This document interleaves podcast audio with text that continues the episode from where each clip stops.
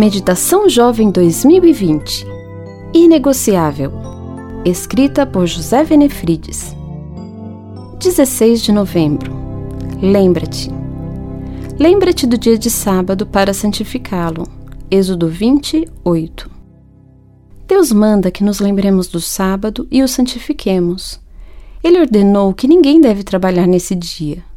Todos precisam experimentar as bênçãos desse tempo sagrado. O Senhor quer que nos lembremos sempre de quem somos, de onde viemos e a quem pertencemos. O sábado foi guardado desde a primeira semana e colocado na lei como memorial da criação. É o dia para nos lembrarmos de que somos portadores da imagem divina, somos suas criaturas e é o poder do Pai que nos mantém vivos. Após o pecado, o sábado se tornou ainda mais necessário diante das preocupações da vida. Em nossa realidade estressante, corremos o risco de nos esquecer de que Ele nos criou para refletir Sua bondade e Sua glória ao mundo. Por isso, Ele estabeleceu o sábado.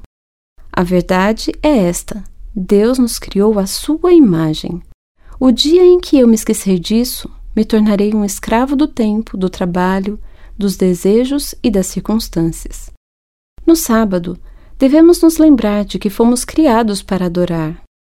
O primeiro dia do ser humano na Terra não foi de trabalho, foi de culto.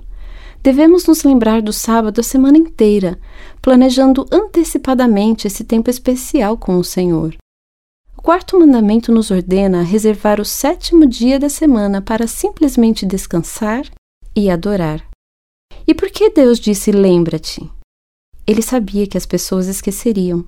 Por isso, resolveu estabelecer uma marca no tempo que demonstrasse seu direito de governar como o único Deus verdadeiro.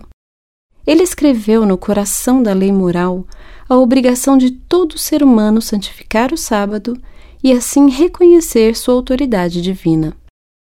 Uma vez por semana, quando a Terra gira sobre seu eixo, o sábado faz com que nos lembremos de que tudo foi criado pelo Senhor Esquecer o sábado é esquecer o Criador. Quando nos lembramos de santificar o sábado, escolhemos parar tudo para estar com o Eterno. Afinal, Deus fez uma aliança conosco. Devemos nos lembrar de cumprir nossa parte no acordo.